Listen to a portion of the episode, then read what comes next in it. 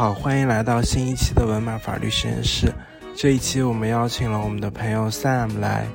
呃，聊一聊他做法务这么多年的一些体会。他之前在外资所工作，然后到了不同的公司里面去做法务，有大的也有小的。然后我们今天非常广泛的去讨论很多法务工作中的一些问题，然后也欢迎大家关注他的。播客叫做《鸠占鹊巢》，可以在小宇宙、苹果播客等平台上面看到。好呀，谢谢谢谢文马。呃，我觉得非常荣幸，就是文马能来请请我来做这个串台的节目，因为我本人也在小宇宙经营一个订阅量非常小、听众量非常少的一个播客，叫做《鸠占鹊巢》。那我《鸠占鹊巢》里面有一个子栏目叫《一路向北》。呃，鸠占鹊巢是我和我的好朋友做的关于中人到中年突然间想出国看一看，并且是呃携家带口的出国看一看这件事情。那一路向北是我跟我六岁半的儿子，他因为他现在是在呃美国以一个英语零基础的这样子的一个状态，第一次出国的一个状态，呃，上美国的一年级的小学，所以我跟他聊一些在学校的事情，在美国生活的经历等等。我为什么说我非常感谢文马来邀请我？是因为我第一次知道有个人可以做播客的这件事情。呃，就是我有一天看到文马，就大概一一年一年半前吧，我看到文马，当时可能还没有毕业吧，在哥伦比亚大学没有毕业的时候就做这个播客，然后请对，哎，毕毕业了，毕业了，那个时候在工作，在纽约，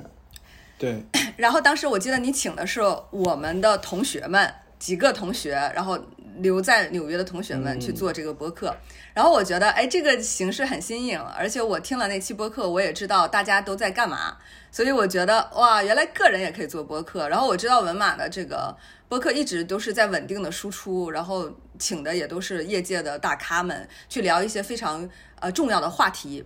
呃，所以我觉得这个这个做播客的这个种子吧，最开始的时候还是文马来。种给我的，那么其实到了可能一两年之后，我自己也会觉得说，哎，做播客是对于记录生活和梳理我自己的想法是一个很好的一个一个工具。那有这个机会能够跟文马做一期串台节目，我觉得特别特别好。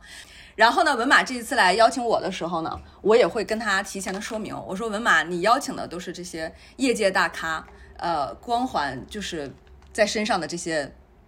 精英们，那我不是，我更多的是一个。我跟文马说，我是一个非成功的、非典型的法律从业者。那我觉得可能没有，你也非常资深、非常成功啊。但但是我们这个播客很很也不是都是邀请讲专业话题。是我自己觉得是 OK。那文马他说，呃，他之前的播客可能主要请的是就是这个呃律师嘛，律师朋友们。不太会，就第一次请一个法务朋友过来，那我会觉得说，哦，我真的代表不了法务的群体，因为我说的就是世俗一点的话，我是一个人到中年混的不怎么样的一个一个一个法律职业者，所以我不希望说我今天分享的东西呢。帮大家觉得说哦，法务也就这么回事儿吧。但是我我我想说，这个市场上有非常多好的法务工作，但我只是过来分享一个我曾经做过的不那么光鲜、不那么亮丽，但是可能还会稍微有一点值得分享给大家的这种普通的法务工作吧。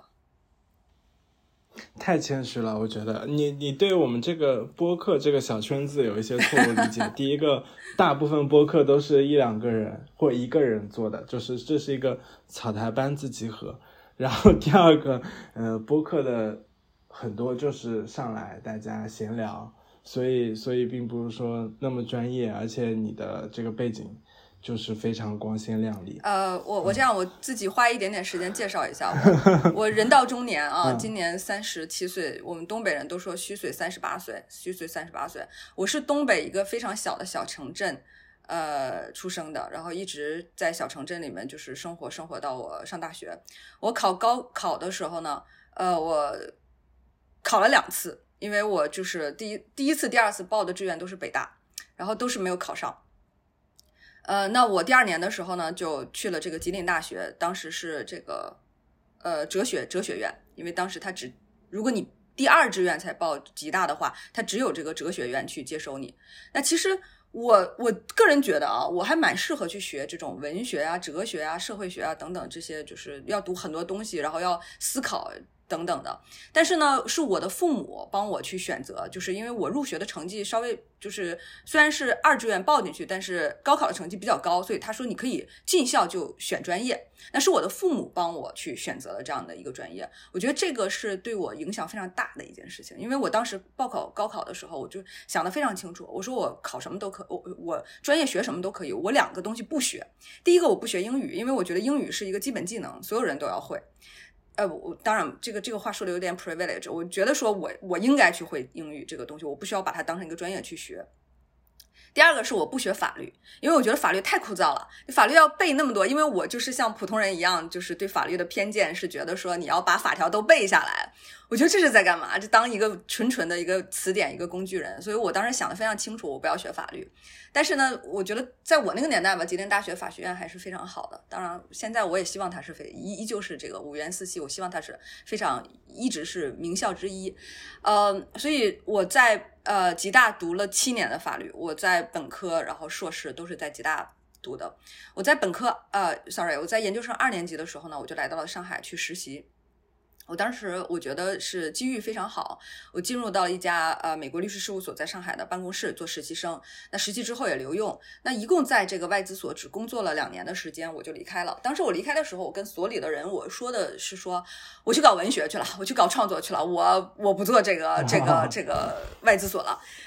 破工作，因为 too much，他把我生活吃掉的太多太多了。呃，我听了有一期就是文马，他有一期是请了呃三个哈佛毕业的。律师在外资所工作的情景，那么我其实也能够从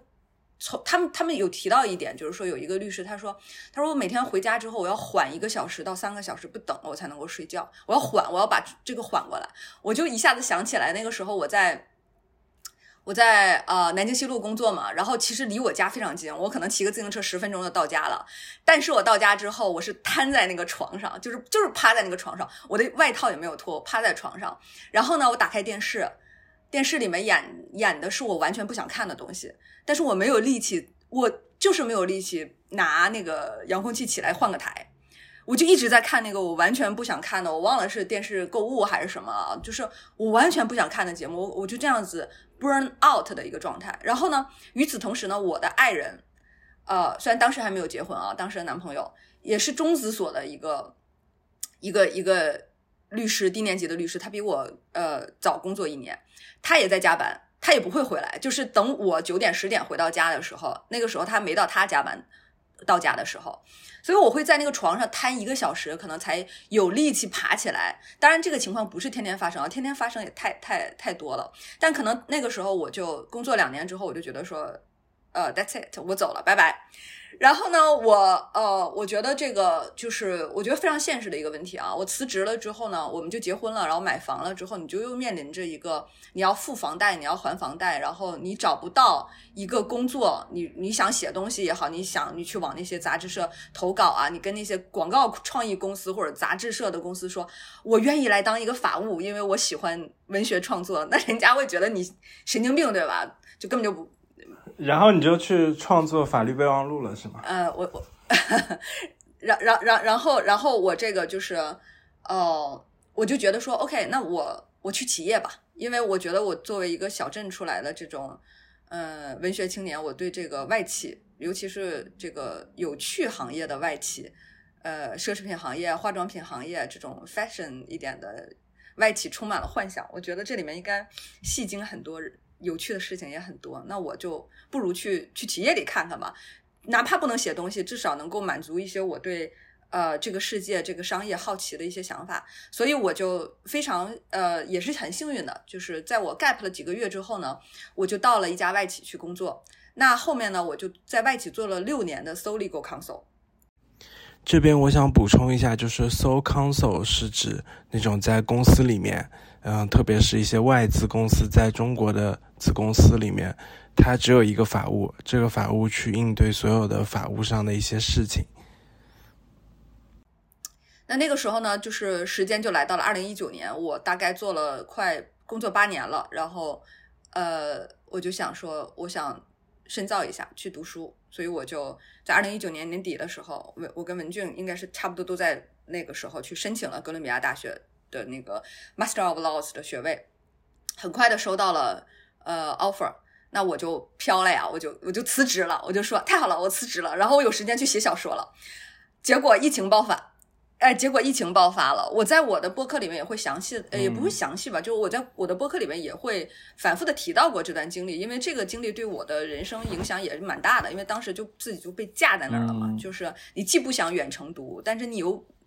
又又又舍不得哥大这种名校的情节，因为考北大没考上嘛，你你现在终于可以读一个名校了，对吧？然后你又会去抱一些侥幸的心理，是不是不需要全程都是远程读？你还是有这个希望，说可能就读个半年的远程，下下半年就开学了，等等等等啊，你就想很多东西。然后最后读完了这个书之后呢，呃，是在疫情最受影响的情况下，远程读完这个书之后呢，我又考了纽约霸。那后来呢？我我去参加工，我又我要找工作嘛。你毕业了之后，你还是要找工作，要要去养家糊口，要去这些东西。那所以我当时又想说，哎，我以前都是做 sole legal counsel，那我从来没有在大的 legal team 里面做过，我也没有去做过头部的企业里面做过，对吧？你大家可以想象，找一个 sole legal counsel 的，它不会是一个头部的企业，对吧？它不会是一个大型的企业。那我觉得说，我为了我的，你可以看到我有很多的，就是呃。动力是来自于我自己的好奇心，我想要去体验，我想去看看这个，见见世面嘛。那我就说，我想去美资所，大家都觉得说美资所的 legal 可能会 tough 一点，就是呃做事的风格严，就是怎么讲啊，风格严谨啊，或者是形式强悍一点啊，等等的。所以我就我就去了美资公司嘛，对我我又如愿以偿的去了，就是美资的头部的企业里面大的 legal team 里面去做了小小的一个螺丝钉，工作了大概一年半不到两年的时间，我又又又又裸辞了，就是，所以我我说为什么我是一个简历比较花，然后不是不能够当成是一个典型的呃 legal professionals 律法律专业人士去跟大家分享的原因，就是我觉得大多数的法律的呃同学们啊。朋友们啊，都是非常看重自己履历的稳定性、连续性和呃，就 make sense，就是比较比较能够有一个讲一个好的故事的，因为他会觉得说这个更为社畜一点。呃，他他会觉得，因为这是实际的压力，他会觉得是跟猎头啊，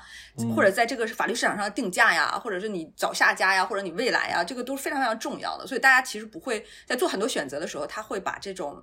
呃，履历上好看的这这一点，是不是我一步一个台阶在迈？是不是我在一个地方有足够的积累和时间，看成是非常重要的一个考虑的点？那可能对我来说不是这个样子，呃，或者对我来说这一点很重要，但是我可能做了一个取舍。那我在今年年中的时候呢，我呃毅然决决然的就把工作辞掉了。为什么呢？因为我就是疫情结束了，我 finally 终于可以带着我的孩子，因为带着我的孩子这件事情对我来说非常重要。我我一定是要跟他就是 physically 人就两个人在一起的这样一个状态，那我可以把他带到我最梦想中生活的城市。就如果你让我出国只能选一个城市生活的话，体验一下见见世面的话，那我只会选波士顿。嗯，我就来了，来波士顿了。那八月份来到现在，我已经四个月了。四个月的状态，我可以坦诚的说，我大部分的情况下是待业的一个情况，偶尔会工开会，偶尔会工作。呃，但主要的情况是在呃。我觉得也挺有意思的，就是主要的情况是在做我想做但工作的情况下，可能没有特别多的时间做的事情，就大量的阅读，大量的文艺的呃吸取这种养分，泡在图书馆里、美术馆里、博物馆里面，然后去写自己可能一五年就开了个头，但是没有写完的一个一个中篇小说。我觉得今年年底之前，这个月写写完草稿是没有什么问题的。然后对我就就。絮絮叨叨也说了蛮久了，对。是啊，我觉得这个经历太有意思了。我现在甚至在想，我们要不要继续聊法务，还是直接聊经历？没有，没有，聊法务吧，聊法务吧。因为我，我，我，我其实文马是这样子，文马给我列了几个比较大的 questions，然后我会觉得说这些 questions 都这些问题都很很尖锐、很深刻、很重大。那么我呃。我我有我自己的一些想法，所以我也愿意去跟大家分享这些想法，因为我也能够从这些问题当中误读出一些，就是大家对于法务的刻板印象也好，就是或者是不了解也好，我觉得非常非常好。就文马给了我一个机会，能够把我的一些小的视角吧，以偏概全啊，就是以管窥豹的一些小的视角分享给大家，就是法务到底到底是什么？因为我当年从这个外资所。去法务的时候呢，我也听到过很多很多的声音，包括这种声音是一直以来都会有很多声音，就大家会觉得说你是律师做不好，或者是说你承受不了律师的压力，你吃不了这个苦，耐不了这个劳，你才去做法务的。呃，尤其啊，我我说的是这种，就是 junior 一点，就是比较前几年，你才在外资所做了两年，对吧？你还是一个 junior 的情况，你就跳到法务，那能说明什么呢？只能说明你这个你这个人是一个就是呃吃不了这个外资所或者律所的这份苦的人，辛苦。那我觉得在律所，在在法律行业有一有一件事情特别特别有意思，就是它它不是一个简简单单可以用鄙视链去解解释的一个情况啊，就是他会自我训练到。哦，谁谁更拼，谁更能熬，谁加班的时间更多，谁 build 的时间更多，谁更卖力，谁就更呃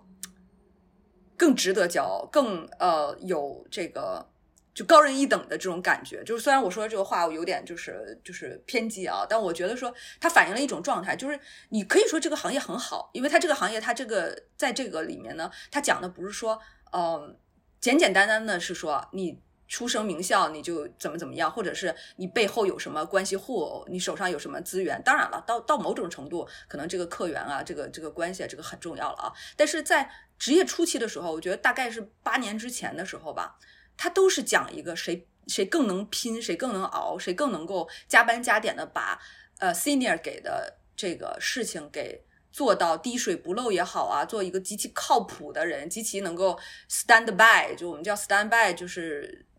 随时随时可以找到你这个人，而且随时可以响应。你 stand by 不是说你回一个信息说啊，对不起我在度假，对不起我在我在生病。No，我我我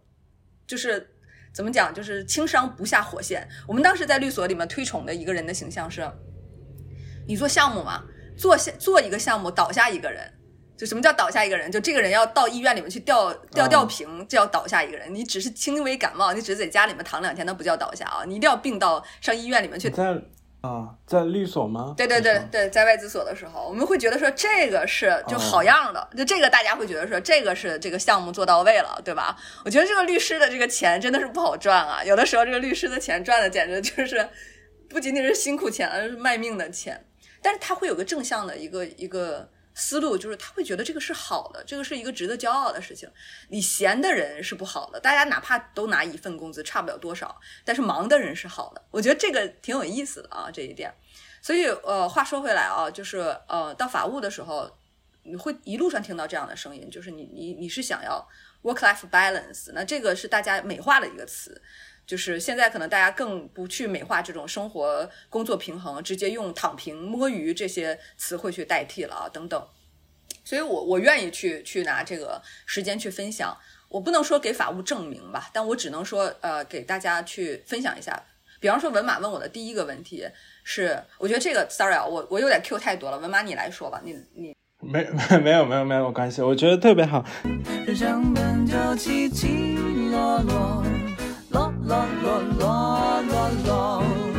对，因为我我就是想补充，因为我提这些问题，就是因为我一直在律所工作嘛。其实我也很好奇，就所有就是，嗯，就是所有人都在说一些话题，但我没有办法验证这个真实性。然后呢，每天接触都是法务，然后呢，我就只能去揣摩他们每天在干点啥呀？他们，对吧？他他他跟我说这句话，是不是因为他上级要求他？或者说他他面对什么样的压力，所以我就还挺好奇的这些。对对对，就包括就是对，所以所以你没关系，你就可以直接顺。对，就包括就是有很多人他会觉得说，我法务如果是我在律所混不下去的一个退路，或者是有一天我岁数比较大了，有孩子了，我想要 balance 的一个退路，那法务它到底是不是一个好的退路呢？尤其当我们谈到这个法务，可能并不是说你。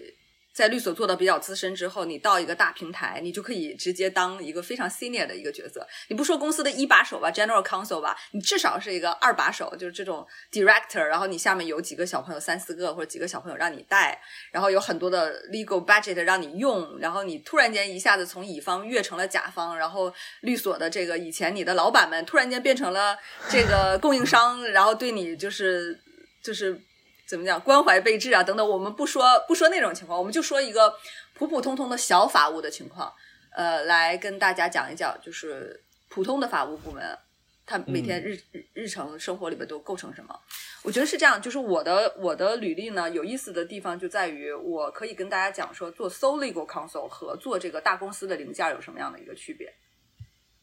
嗯，我在小公司里面做 sole legal counsel 的时候呢，其实呢，这个呃，我工作过的两家公司呢，它都不是呃业界没有名的，它都是业界里面提出来，就是至少在这个行业里面是是有名的。那么我们会说 niche market，就是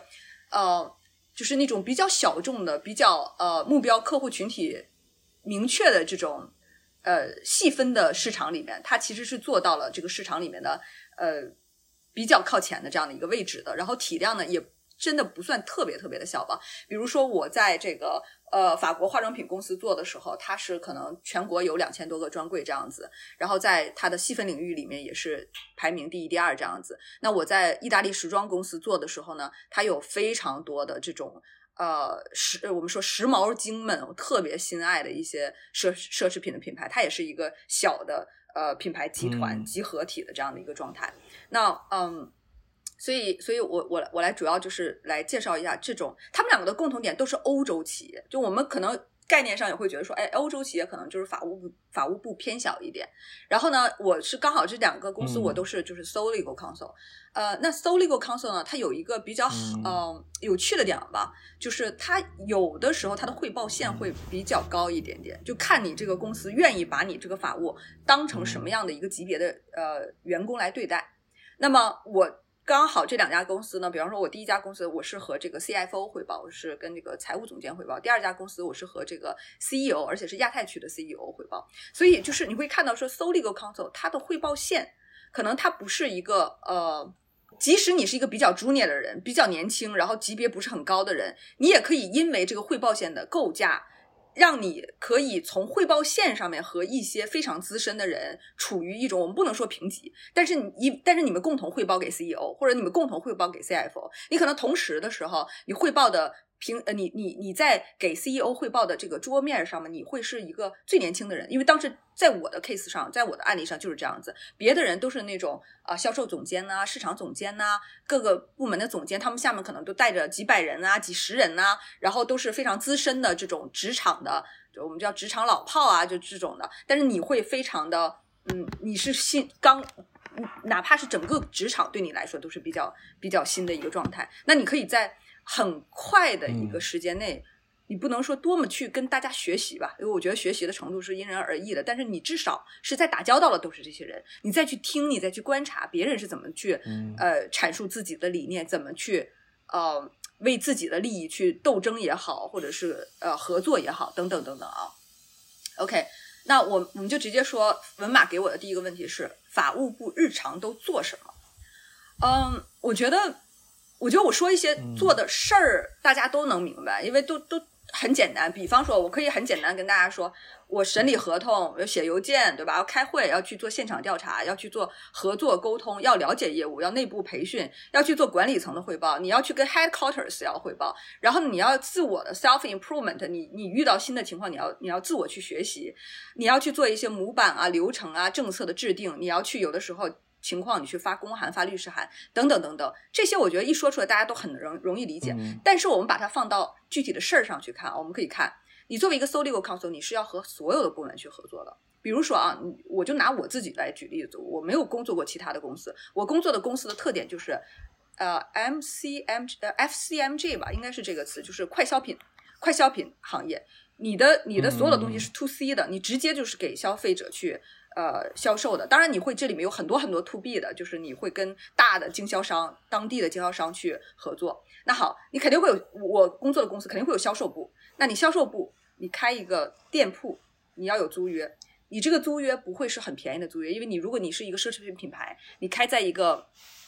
Luxury 的一个奢侈品的商商场里面，你一年的租约就可以高达几大几百万、上千万都可以。它是一个很大的一个项目，你的租约去看，那你这些租约里面有你越好的公司、越好的这种地产公司，它的租约里面有越 tough 的、越难的这些条款。那有的时候可能它是一个外资企业的公司，它整个的租约是长达。呃，至少七八十页的主合同就已经达到七八十页，你更别提后面的附件的合同，全部都是英文写的，而且有的时候它的准据法还是呃香香港法。呃，那么你你光租约一年，你这个店铺你要知道，不同的品牌、不同的店铺、不同的合同都在续约，租约不会签很久。大家想说，哎，那租约你就签很久就 OK 了？我跟大家讲，租约不会签很久的。呃，一般的话，它都会是每年的 renew 的。它如果是你新入场的时候，它一个 shopping mall 一个商场开出来，你新入场的这个品牌的话，它可能会给你签一个三年的。但后面的话，它可能就是顶多就是一两年 renew 一下了。那么，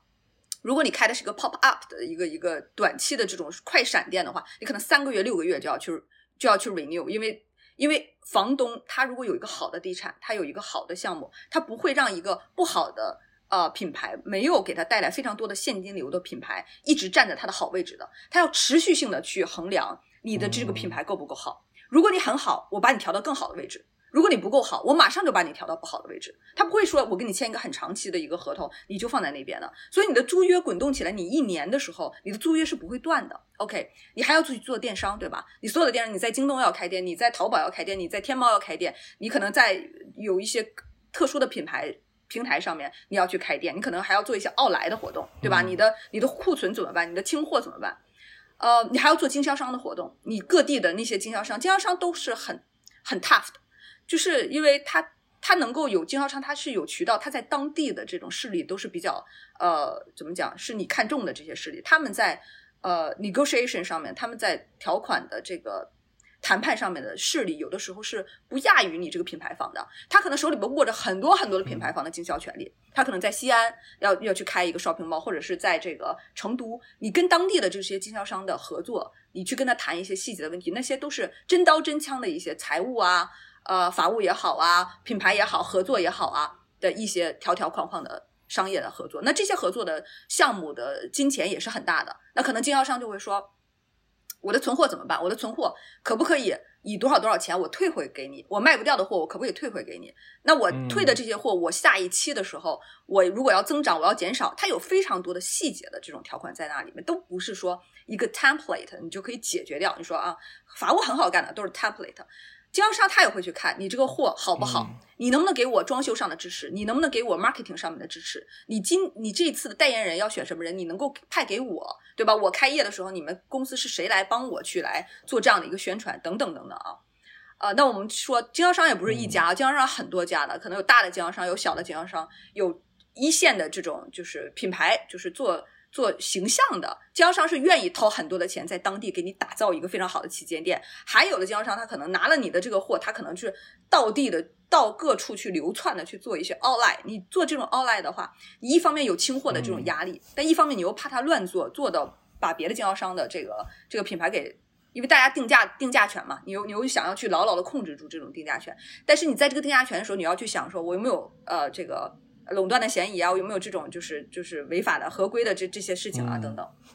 对吧？然后你还有很多无数的供应商，供应商是在所有的部门都有的，所有的部门你都会有供应商来，对吧？就是你这个事情大家都知道，在市场上你无论多大的公司，你只是环节中的一个，你每一条环节的链条当中，你都有很多的供应商的合同，我们就就更多了，就形形色色的这样的供应商。那我们刚才刚说的是销售部，你可以想到说市场部啊，一个一个品牌公司，它的市场部是多么的重要。你在这里面有多少的媒体投放，对吧？在我刚刚参加工作的年代，可能媒体纸媒还是重要的。你就是所有的杂志的评选的、评奖的，对吧？纸媒还是重要。那后来你就变成了就是这个呃电子媒体，后来又 KOL，后来又你对这些东西。你都是要实时跟上，你要知道他们在做什么，对吧？他投入到一些 A P P 的开屏广告啊，或者是这个这个呃直播呀，或者是又又又去做一些什么，就是跟哪个赛事的合作等等。你要有很多的媒体的广告，你有很多的明星的合作，K O L 的合作，对吧？植入啊，seeding 啊，我们叫种草啊等等啊。你还会有公关危机，对吧？哪个人又说错什么话了？呃，哪个事情又又又你你又出现这个公关危机是在品牌当中。我不能说常见，但它一出现的时候，就是一个很大很大的一个事情嘛。这个在过去的几年里面，大家都会知道。那你还会有广告合规的事情。你每天做这么勤的这个广告，你能不能够就是任由着自己的意思意思就是就就乱写，对吧？你化妆品，你可不可以说我用我这个广告，你就可以去皱，就可以去痘？你你你服装品牌，你可不可以去啊用一些就是怎么讲，就是呃说到细了，就是你这个未成全国对你这个未成年人，对吧？你这个未成年人。如果想要去直播带你的童装的话，你在什么样的一个尺度上可以就可以，它可以颗粒度很细的一些东西嘛？OK，我们又可以有很多很多的后勤部门，对吧？我们的海关、物流的供应商的合同，我们化妆品注册呀、合规，你这个产品从国外进口过来的，你的材产品的 material 材质啊、标签，对吧？你这标签的东西。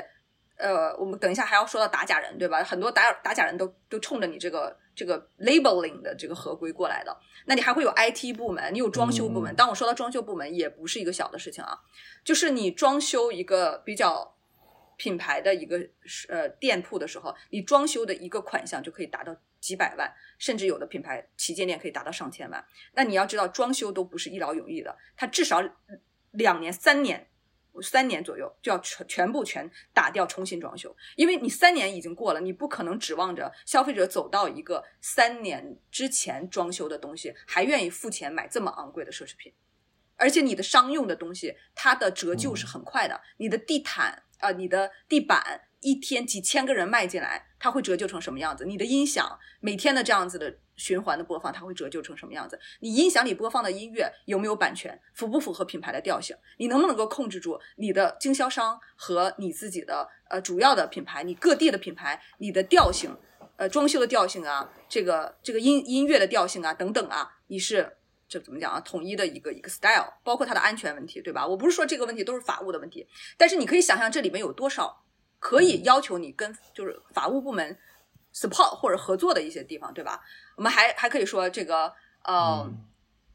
各个的后勤部门，他会有他自己的供应商的合同，他也会自己有争议，他跟他的供应商，你你只要有合作，你就会有争议嘛。他有争议的时候，第一个他他他也会来找你法务部，这事儿怎么办？他欠我的款，我欠他的款，我收到了一个函，或者我需要给他发函，这事怎么办？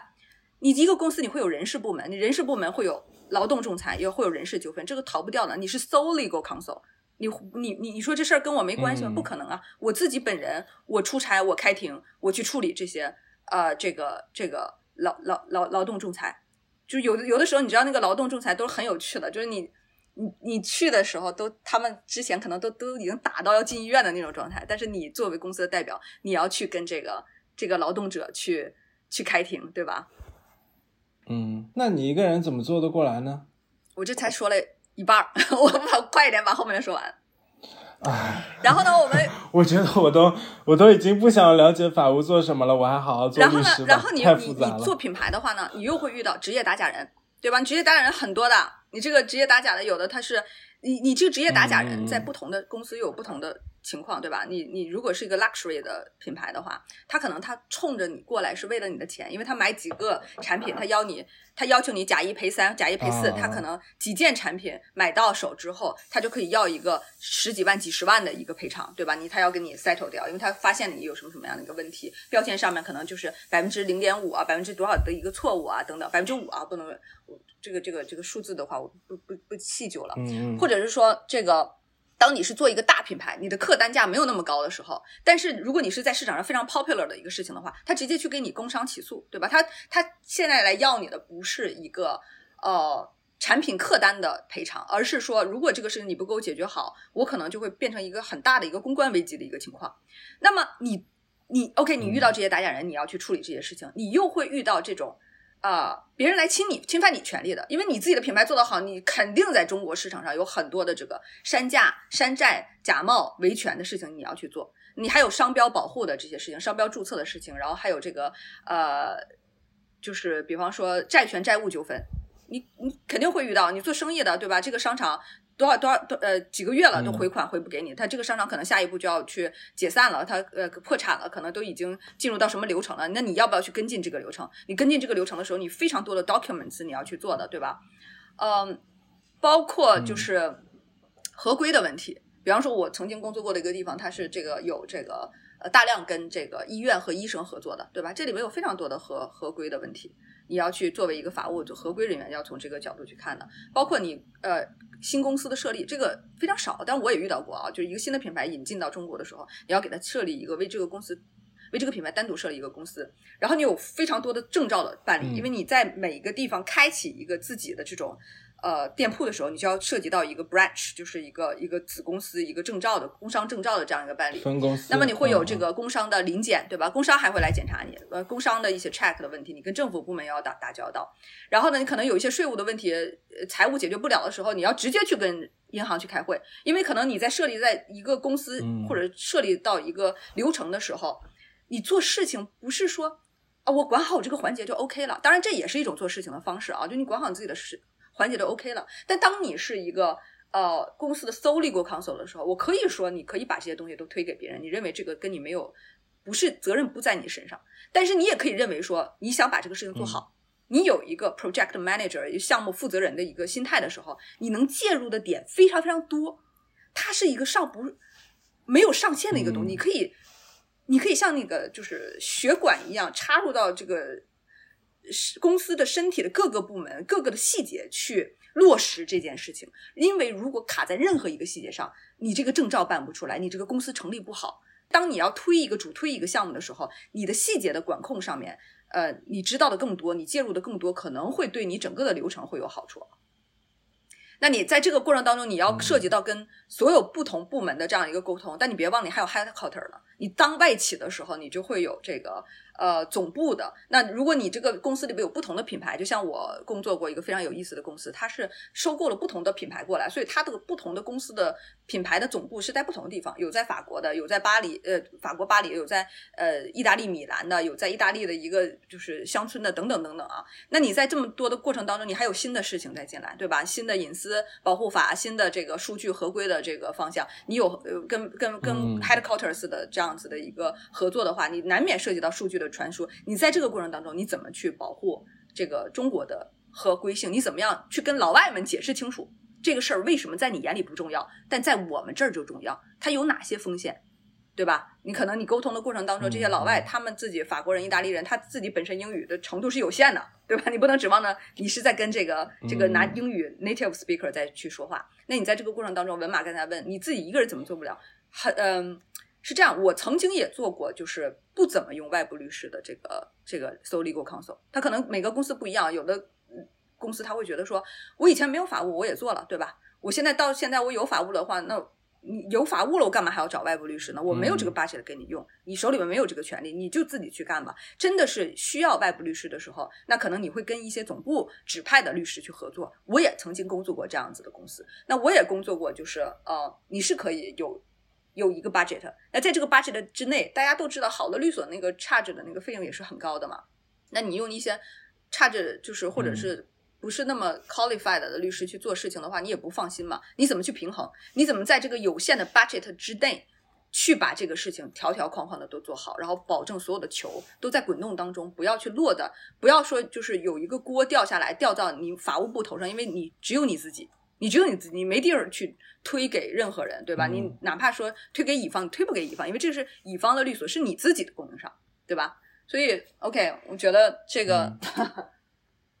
所以，所以我有一个问题，就是像你说，你们开会，如果说你只是公司唯一的法务的话，你会跟一些部门老总开会，那么他们要做业务，他们要推项目，他肯定会给你压力。那这个时候你怎么办呢？就是说，你是毕竟是一个比较 junior 位置的人，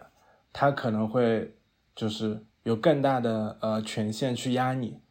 那这时候你只能汇报给总部，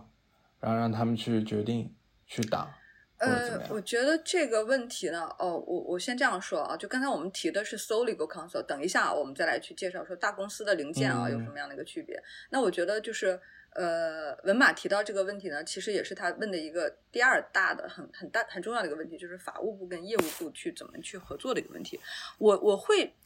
我不知道，我说我是误读嘛？我会在这个问题当中读到一种刻板印象，就是说你法务跟业务天然的就会有很多的嗯矛盾的产生，很多的对立面的产生，然后在这个过程当中呢，大家想要的东西是不一样的。我会觉得说，嗯，嗯这个问题很大，这个问题就是你跟嗯部门怎么合作，它这个问题大到这个，我我举个不恰当的一个举举例啊，你就好像说这个这个呃，在一个婚姻当中，嗯丈夫跟妻子怎么合作，或者是说这个老师跟学生怎么合作，就是这这么大的一个问题，它不会有。不会有一个准确答案，它不会有一个一定之规的，因为你不一样，你遇到的业务也不一样，嗯你遇到的就是业务领导跟他们一下面执行的人员也不一样，然后即使同样的一个人在不同的问题上，他的立场也不一样，所以它是一个非常 dynamic 动态变化的一个情况，它不会说你有一个方法可以去应对所有人的。那么，呃，嗯就是我觉得每个人都会有每个人的方式，包括你同一个人都会有不同的方式 manage 不同，就应对不同的情况。嗯，我再举例一点啊，就是呃，我会觉得说，在公司里面，你想办法去跟你在这个事儿上的另一端，呃，无论他是一个跟你平级或者是级别不高的一个这个呃执行人员，还是说他级别很高的一个就是领导人员啊，你去把这个关系给奠定好，这个是一个很重要的一个事情。就是有的时候啊，大家争的其实不是事儿，争的是人。就是嗯，嗯但是你会看到，就是呃，想要处好关系，它不是一个简单的事情，它它各每个人有每个人不同的处理方法，我们很难说，我们很难说哪个方法就是就是万金油，或者哪个方法就一定高于另外的方法。比方说啊，虽然我，但我其实也看到过很多不同风格的法务的。比方说，有的法务他可能就是这个比较江湖气，他可能是跟有些人他是这个呃私下关系非常好，他可能就是经常会跟人家去 social 啊，呃就是一些场合呀私交非常好。那么在表面上有些事情，他觉得哎这个有助于他去解决这些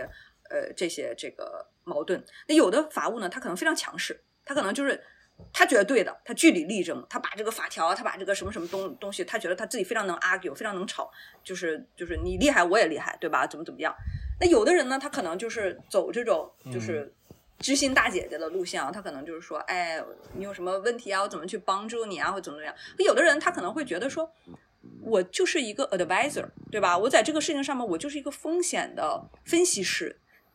提示了风险，对你只是一个业务的 owner，你是业务的 owner，我不是这个 owner。我可以告诉你这里面有多么多么多少多少的，就是呃利害在里面，趋利避害的这些在里面，你自己来做选择，你不要指望着这跟我没有关系的，对吧？你可以看到有很多很多的，当然有的人他也会去走这个领导路线，他会觉得说我反正我跟我的这个。大家大大家都有同一个老板嘛，大大家都有 CEO 嘛，我跟我的 CEO 关系非常的好，就是或者我跟我的总部的什么什么关系非常好，呃，我弄不了你的话，我可以去找我的老板，我的老板去找你的老板聊。我就想说，就是工作方法有很多的，嗯这个跟每个人的 personality 是不一样，然后跟你碰到的业务也不一样。有的人就是好说话，有的人可能就是怎么怎么样。这个这个问题太复杂了，这个就好像说。你一个人嗯怎么样去过好这一生，或者你一个人怎么去干好这个工作？我觉得这个东西呢，呃，明白。你会看到你自己在这个过程当中也会去变化。比方说，有的时候呢，你可能你不想嗯去做一些事情，你不想去说呃比较 tough 或者是比较 harsh。对不起啊，我用的都是英文，因为我就是觉得，嗯、你不想特别的，就是这种咄咄逼人呐、或者是就是比较呃、嗯比较固执己见啊等等，这些都是你不想做的事情。但是呢，如果有的时候你发现对有的人，哎，你这个就是比跟他循循善诱、跟他去讲要好使的话，那么他就会反反过来逼你，就是这个环境其实会塑造人。那你在这个过程当中，你会不会有个觉知？你会有个觉知是说，其实这个是你不想要的一个工作方式。我觉得这个情况是在我以前的人生当中出现过的，就是我会发现一些好用的、有效的工作方式，其实是跟我的底层的价值观不相符的一个工作方式。呃，可能律所，对啊，律所也是嘛。有些时候你就是要去争取，但是有些人不是那种喜欢跟别人吵的。对对对对对，所以我但但是你刚才说的那些，其实响应了我另一个问题，就是，呃，其实你会说这种和业务部门或者说跟公司里同事接触的不同的方式，这是一个可能跟法务相关很大的问题，甚至是一个呃占了很大成分。其实就呃说明你们平时工作中去和业务部门打交道，和他们去沟通接触，去呃。去了解业务，其实是你们工作的一个很大的一块，对吧？就是呃，我觉得我还有一个点是想要说，就是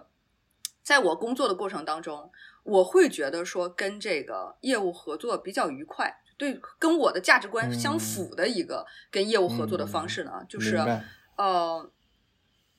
就是你你真正的对业务了解是很很很呃知识是比较充足的情况，你你在说的一个风险是一个真实存在的风险，而不是你基于自己的臆断和。法条上面的一些可能性，想象出来的一个理论上的一个风险，就是你是可以从道理上去说服业务，而不是强硬的跟对方去呃就杠在那边，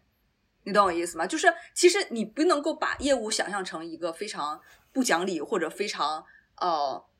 呃固执的，或者是完就是听不进去话的人。其实我觉得啊，就是呃我。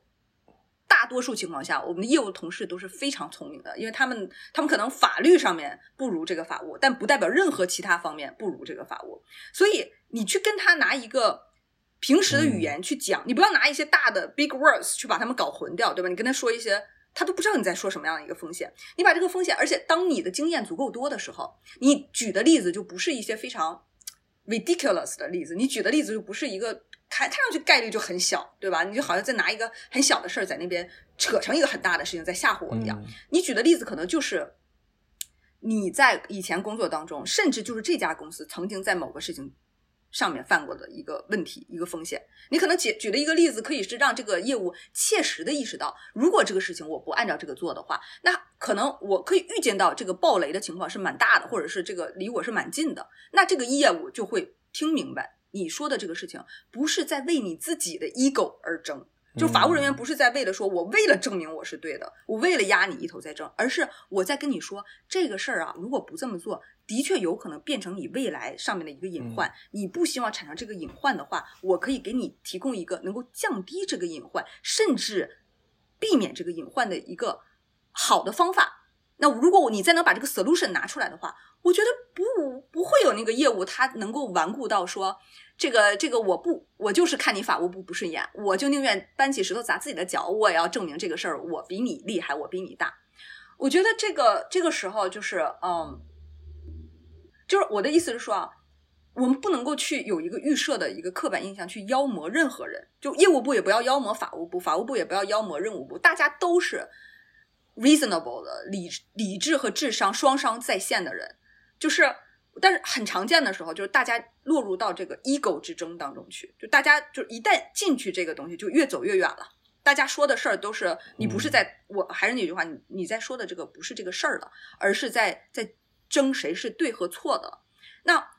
我我没有回答你第三个问题，但是我这里边想提到一点点，就是你外部律师其实是可以很简单的说啊，这事儿 yes or no，就有什么什么风险，你可以当当当当当，就几个比较硬的，就比较硬气的，因为。因为本来这事儿 owner 就是你们公司对吧？你们公司自己想要跳跳这个井对吧？跳这个火坑，我们外部律师只要把这个风险都提示到了，我就也可以了，OK 了。但是法务部呢，他面临的是一个，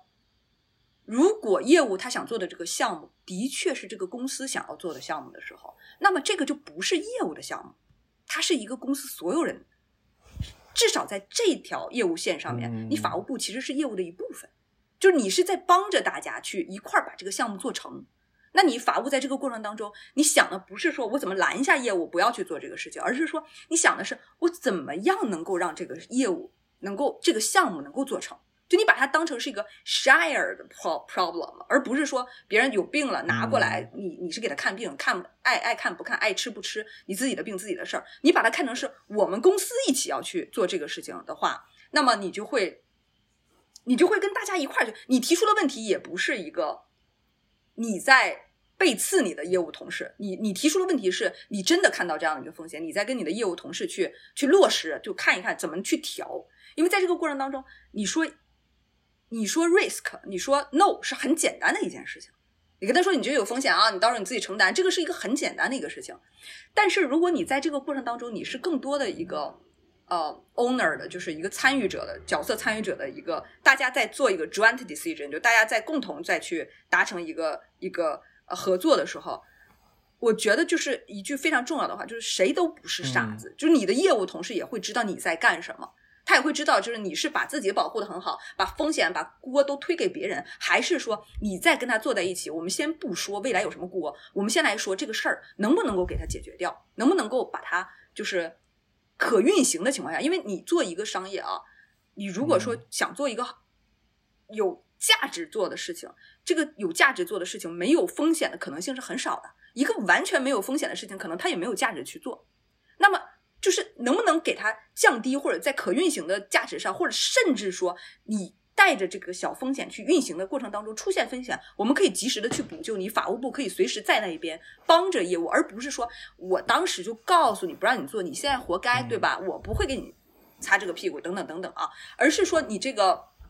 帮他预想到很多步之后，你也会告诉他。几个方案，就有的时候可能是爆大雷的话，我们会怎么样？然后爆小雷的话，我们会怎么样？或者说你帮他设想，就是说，如果这个事儿你一定要这么写，到时候呃，消费者告到工商的时候，我跟你讲啊，可能工商要求提供的是这个证据、这个证据、这个证据。我因为我以前做过类似的这个材料，呃，这个 case，我可以很详细的告诉你，到时候麻烦的还是你。你不要以为说到时候出了事儿是我法务部的事情，因为我要来找证据，我要来找所有的 supporting documents 的时候，是你业务部要提供这些东西的时候，我觉得不会有哪个业务部的老大会觉得这事儿我我听上去是一个 ridiculous，我不需要去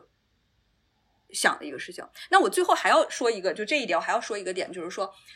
我们就把它想象成一个非常非常呃极端的情况，你法务部就是这么合情合理的去说了，业务还是要一意孤行，你怎么办？我想说啊。如果一个业务明知一个风险，而且不是你臆想出来的风险，是一个现实可能存在的一个风险，你给他解解释这么清楚了，他还是要做，那可能是在桌子下面有你不知道的交易或你不知道的利益在进行。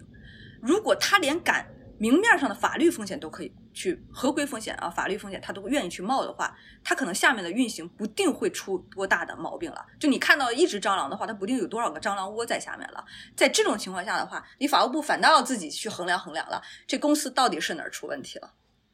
这公司出问题的时候，是不是你这个就春江水暖鸭先鸭先知啊？如果他连他连这个合规的事情他都不在乎的话，那他到底在干什么？他是不是在给这个公司做一个正确的事情？所以我们会说，这个大公司和呃，我不说大小公司啊，我们觉得说就是合规的公司和不合规的公司，它其实还是有很大的一个一个一个差别的。就是像人的习惯一样，一个人如果他每一天都是不好的习惯，呃。吃油炸食品，熬夜熬得很厉害，然后呃不喝水，天天喝可乐啊，抽烟啊，酗酒啊等等啊，他身体会很快出问题的。放到一个公司也是一样，如果一个公司它的这个习惯有很大的一个习惯，它内控上、法务上、财务上很多事情上面，他不顾这个风险去做一个事情的话，他爆雷是很快的一件事情。就是这个事情不是，嗯，天啊，这完全是一个哲学，感觉你们做这些事情。就是，如果他真的敢去这么做的话，爆雷是很快的，半年、一年你就可以看到这个效果。那你法务部时候，这个时候你倒要想了：我如果尽我的全力保护不了这家公司的时候，我是不是应该尽我的全力去保护我自己啊？对吧？我觉得这个时刻，我希望法务部的同同学们不会遇到，但是可能有的时候你会遇到这样子的一个情况，对。